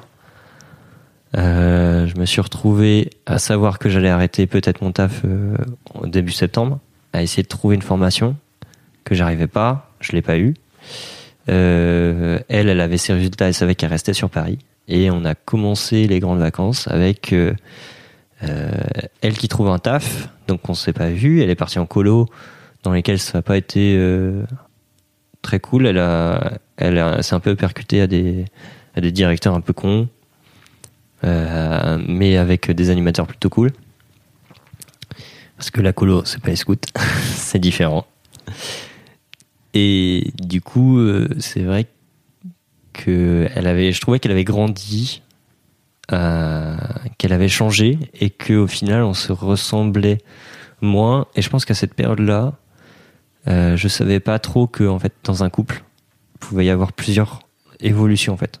Plusieurs couples qui se créent différents où en fait bah l'autre a évolué mais toi aussi. Et du coup en fait euh, vous êtes toujours euh, c'est à peu près la même racine mais si vous aimez encore c'est parce que en fait euh, bah, bien que vous ayez changé en fait faut apprendre à vivre avec la nouveauté de la personne quoi. Comme je sais pas comme si tu tunais ta voiture bon bah à un moment Faut la conduire quand même. faut la conduire quand même il faut apprendre que bah euh, t'as un nouveau système de machin et voilà Oui, et surtout avec la distance, c'est ça aussi qui Ouais. fait que, Grosse, comme tu vois distance. rarement la personne, tu, enfin, la Mm. différence, elle te saute aux yeux, alors que quand t'es H24 ensemble, bon, bah, c'est plus progressif, quoi. Puis euh, sur la fin, euh, sur les derniers mois, je commençais beaucoup plus à venir chez elle à Paris parce qu'elle a été beaucoup plus venue au début de l'année euh, dans mon appart à moi ou chez mes parents. Et je commençais à vraiment sentir un moment où je me suis senti perdu. euh, donc elle m'a dit bah peut-être qu'il faut que tu te rapproches de tes parents parce que c'est un moment que tu les as pas vus. C'est vrai. J'avais beaucoup passé de temps sur le projet euh, tous les deux plutôt que sur le projet bah moi qu'est-ce que je fais? Donc du coup j'étais paumé dans ce que je voulais faire. Euh, je savais pas où est-ce qu'on allait tous les deux et je me projetais pas d'être à Paris parce que bien que je sois là aujourd'hui, je déteste cette ville. T'as le droit. C'est c'est T'es pas le ultra seul. angoissant, c'est c'est horrible pour moi. Trop de bruit. trop de gens, trop de bruit. Oui, est-ce que t'as ça, t'as l'hypersensibilité sensorielle aussi?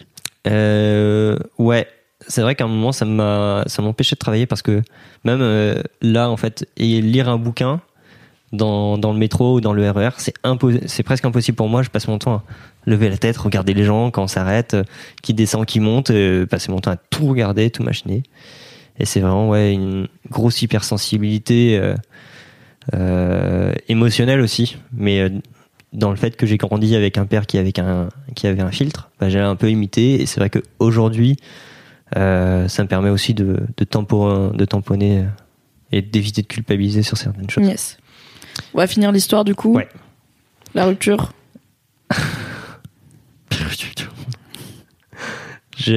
C'était vraiment mais la rupture du gros connard. Oh no Ah oui.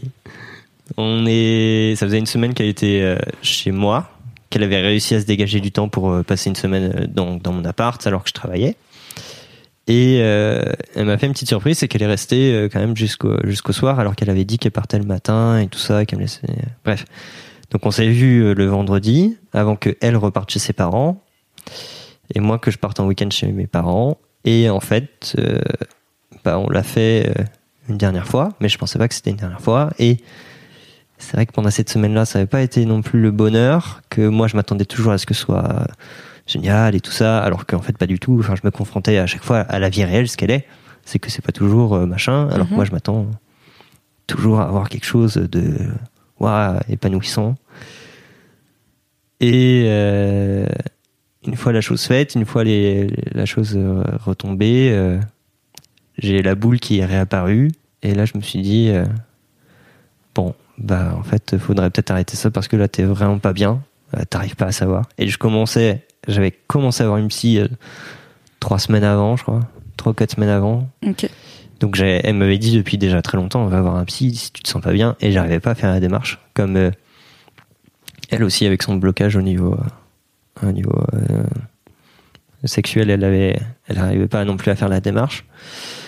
Et l'un dans l'autre, euh, bah ça a été quand même quelque chose d'horrible quoi. Où euh, je lui ai dit bah écoute, je me sens pas bien.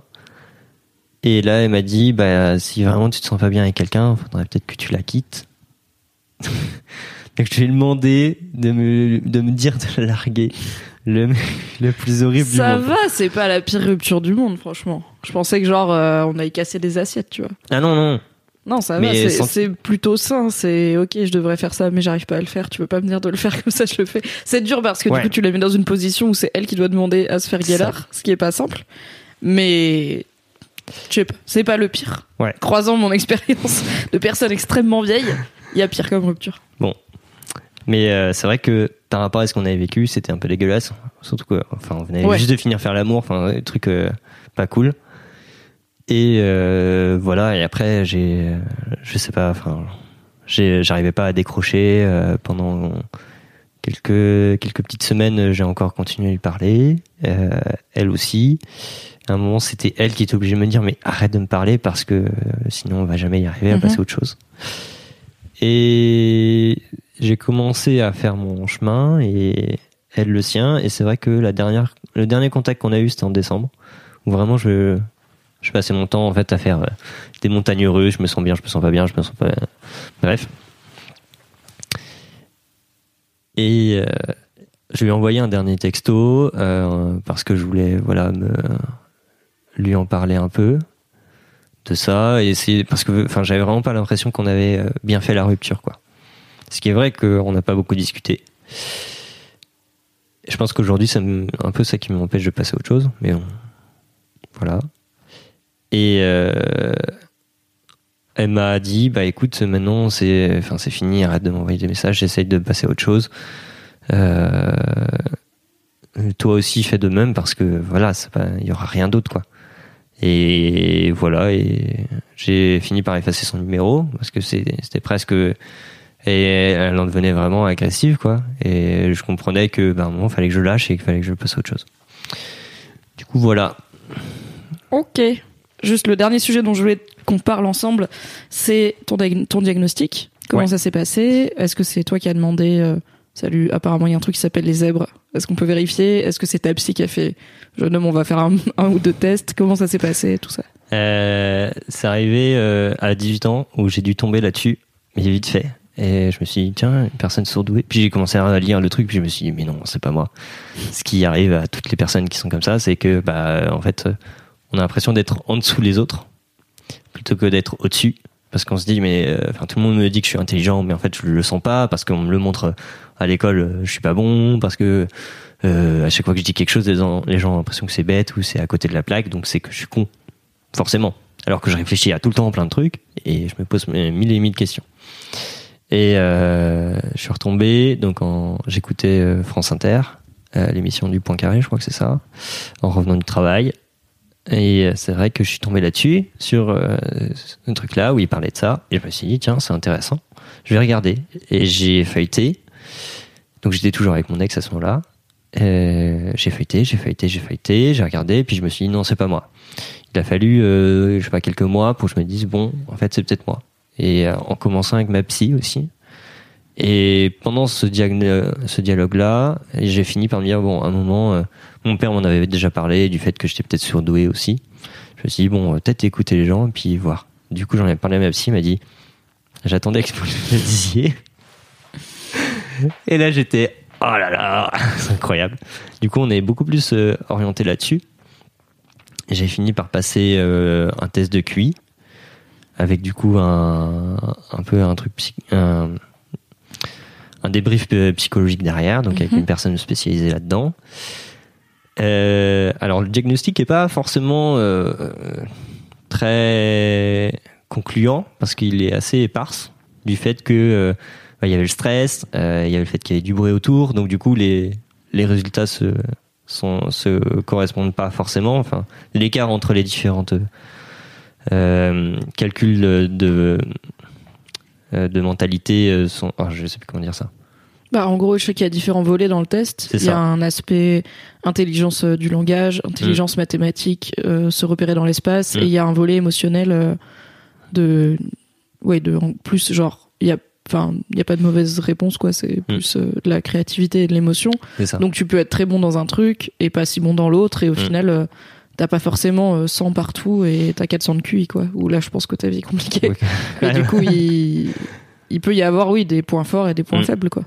Ouais. Et du coup, dans les dans les volets les plus euh, euh, les plus importants, on va dire, euh, j'étais très bon là-dedans. Donc du coup, ce qu'on concluait, c'était que bah je suis quelqu'un au potentiel, même si euh, mon QI le montre pas parce qu'il il est un peu, enfin là, il était impossible à calculer. Aujourd'hui, peut-être que si je le refais, il sera peut-être un peu mieux. Mais bon, bref, c'est pas vraiment le chiffre qui m'intéressait. Moi, c'était de savoir si c'était bon ou pas. Donc j'en ai pas discuté forcément avec ma psy parce qu'entre temps, j'ai parlé d'autres choses. Mais c'est vrai que déjà, ça me fait du bien parce que j'ai commencé à lire beaucoup plus de bouquins. Je me suis autorisé à lire des bouquins là-dessus. Est-ce que tu as des recommandations pour euh, des jeunes, euh, Euh, des ouais, jeunes arrivants dans le monde des des œuvres tout jeunes. Euh, si tu as des questions là-dessus, va lire le bouquin Je suis un zèbre. Euh, je sais plus la fille qui l'a écrit. Le lien sera dans la description. Voilà. C'est euh, une autobiographie d'une euh, d'une jeune fille qui raconte ses années où je me suis retrouvé là-dedans et c'est la première fois où j'ai commencé à écrire dans un bouquin en disant bah ça ça m'est arrivé, ça je l'ai ressenti comme ça, putain c'est pareil pour moi. Et ce bouquin je l'ai filé à mon père. Je sais pas trop ce qu'il en a, enfin je lui ai demandé de le lire. Je sais pas ce qu'il en a fait mais voilà. Et c'est vrai que après ce, ce test-là m'a permis de le montrer un peu à tout le monde. Mes amis étaient m'ont demandé à, à le voir. J'aurais demandé s'ils voulaient le voir. Ils m'ont. J'ai reçu euh, plein d'adresses mail d'un coup. Ils m'ont dit vas-y, balance, on regarde. Et euh, j'ai envoyé à ma mère, à mon frère, à ma sœur, et tout le monde l'a lu. euh, Bah, c'est cool. voilà, même à mon père, mais pas ma belle-mère parce que bon, voilà. Oui, j'ai pas l'impression que vous soyez très proches. Est-ce que tu très. penses que c'est différent d'être un garçon zèbre ou d'être et d'être une fille zèbre? Pas, enfin, soit dans la façon dont toi tu le vis, soit dans la façon dont le monde le perçoit.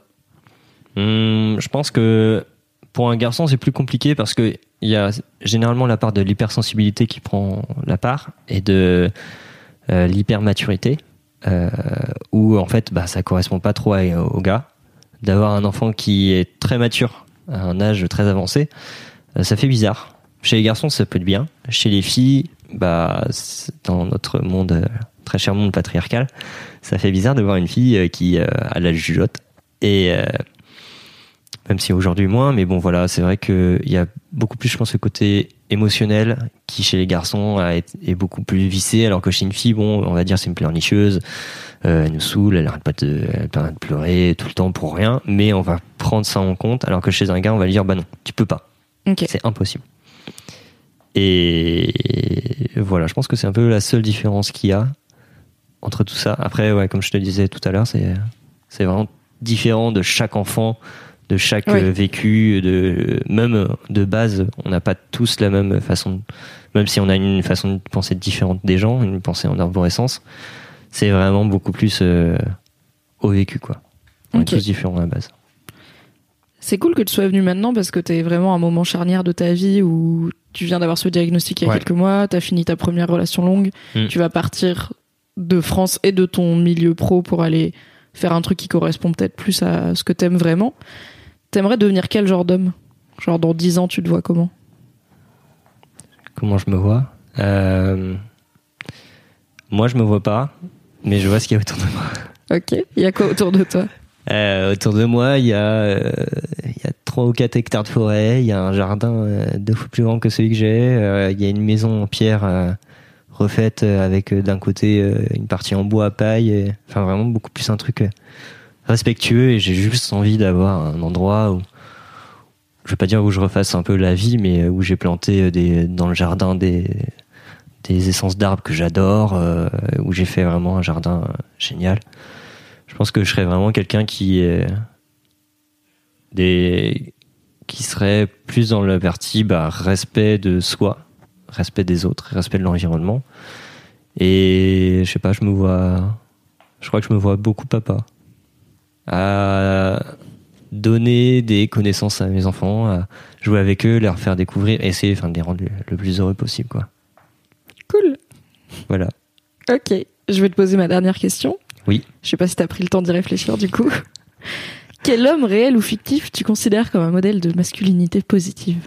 Euh, J'y ai réfléchi beaucoup. C'est pas si simple, hein C'est pas, euh, c'est pas si simple parce que euh, j'hésite entre certains. Euh, je pense que le principal, celui qui m'a accompagné le plus longtemps, c'est alors c'est un personnage fictif et une personne réelle. C'est le youtubeur Bob Lennon Mhm. qui que j'ai découvert à 12-13 ans, qui en fait a une grosse voix énorme, qui parle vachement, qui est hyper euh, machin, et en fait euh, j'ai vu son premier interview à 14-15 ans, où je me suis rendu compte qu'en fait c'est un mec d'un mètre 85, euh, frêle comme je sais pas quoi, euh, avec à peine 70 kilos. C'est ridicule, mais un geek dans, dans toute sa splendeur. Et c'est la personne où tu te dis pas du tout, euh, je le verrais bien, euh, je sais pas, euh, patron d'une boîte ou euh, un superbe animateur, un peu costaud et tout ça. Et pas du tout. Et c'est une personne que j'apprécie beaucoup parce que euh, il a une réflexion beaucoup plus intense et beaucoup plus intéressante qu'il est que quand on voit ses interviews. Parce que c'est vrai que dans ses vidéos il, est, il aime bien un peu trash talker. Mhm. Il fait quoi? Il fait du jeu vidéo? Il fait du streaming? Et il fait du jeu vidéo et un peu de streaming. Mais c'est vraiment quelqu'un qui fait vraiment ce qu'il aime en fait. C'est quelqu'un qui est plus dans le en fait je m'en fous de ce que font les autres je m'en fous de ce qu'ils pensent. C'est euh, je lance un live stream. Si ça marche c'est cool. S'il marche pas je m'en fous. Je recommencerai un autre et je ferai quelque chose voilà je fais quelque chose qui me plaît. Et moi ça m'a permis parce que je me reconnaissais j'étais quand même un enfant assez frêle. Euh, même aujourd'hui enfin je fais 1m73 euh, et euh, 65 kilos euh, bon euh, je fais de l'athlétisme mais euh, c'est pas je suis pas quelqu'un de super baraque et tout ça. Et euh, pourtant c'est voilà de voir quelqu'un qui est bien dans sa peau ça m'a fait du bien. Et vraiment c'est quelqu'un de très bienveillant. Dans ses interviews euh, qu'on voit de Polymanga et tout ça c'est il est mais je m'en fous. En fait euh, je m'en fous de ce que de ce que t'es de ce que t'es machin. C'est tu m'aimes bien tu viens me faire un câlin et puis euh, voilà on prend une photo je te fais une dédicace et puis hop je passe au prochain gamin parce que bah, je suis content de vous voir et euh, voilà. Il dit même euh, parfois il, enfin il aime beaucoup rigoler et, et passer tout à l'ironie c'est que par exemple, euh, il dit mais t'es handicapé, bah profite. Tu passes devant tout le monde, tu grilles tout le monde, hop hop hop, t'es le premier, tu, puis tu passes au suivant quoi, trop cool. Est-ce que tu l'as déjà rencontré toi? Non, mais j'aurais bien aimé. Euh, alors euh, maintenant que je vais partir au Québec, je sais pas C'est si. un peu loin, mais je Je sais sais pas. pas. Peut-être s'il vient une convention au Québec. Je sais qu'il en a déjà fait une ou deux, mais jamais j'ai pris le temps de venir le voir. C'était très cool. Je vais couper là, je ferai mon, mon outro de mon côté. Est-ce que tu veux dire un dernier truc? Eh ben, c'était très sympa de faire ce, ce podcast avec toi. Je suis très content Ah. d'avoir participé. Euh, Ça fait longtemps que je suis mademoiselle et euh, je suis vraiment très très heureux Ah, d'avoir bah, moi ça. aussi. Merci beaucoup Mimi. Merci Thibaut. Bisous. Bisous. Tu l'as peut-être remarqué, cher auditeur, chère auditrice, j'ai dû couper un poil court à cette fin de discussion avec Thibaut, car j'étais en retard. Et oui, j'étais en retard. Pourquoi? Pour parler de masculinité, encore et toujours, puisque c'est le jour où j'ai enregistré une interview de 9 minutes sans cut avec Benjamin Nevers, de la chaîne Vous êtes vraiment sympa, qui m'a demandé de lui causer de The Boys Club et de mon rapport à la masculinité. Si ça t'intéresse, tu peux retrouver cette interview dans la description. Mais je voulais surtout dire un énorme merci à Thibaut d'être venu se livrer. C'est un des premiers anonymes qui passe dans le Boys Club et c'est toujours un plaisir euh, d'entendre des voix et des histoires un peu différentes. Donc merci à lui et bonne continuation au Québec. Merci à toi, cher auditeur, chère auditrice, d'être fidèle au poste. Je ne peux que te conseiller et te demander chaleureusement, euh, si tu aimes le Boys Club, de lui donner une note avec des étoiles euh, sur iTunes et d'en faire la promotion autour de toi grâce à la magie du bouche à oreille. Comme ça, il y a de plus en plus de gens qui écouteront ce podcast et le monde sera plus doux. Un grand merci aussi à Louise qui s'est chargée du montage de cet épisode car c'est la meilleure meuf. Je te donne rendez-vous dans deux semaines pour un nouveau The Boys Club et en attendant, passe un bel été, porte-toi bien. Bisous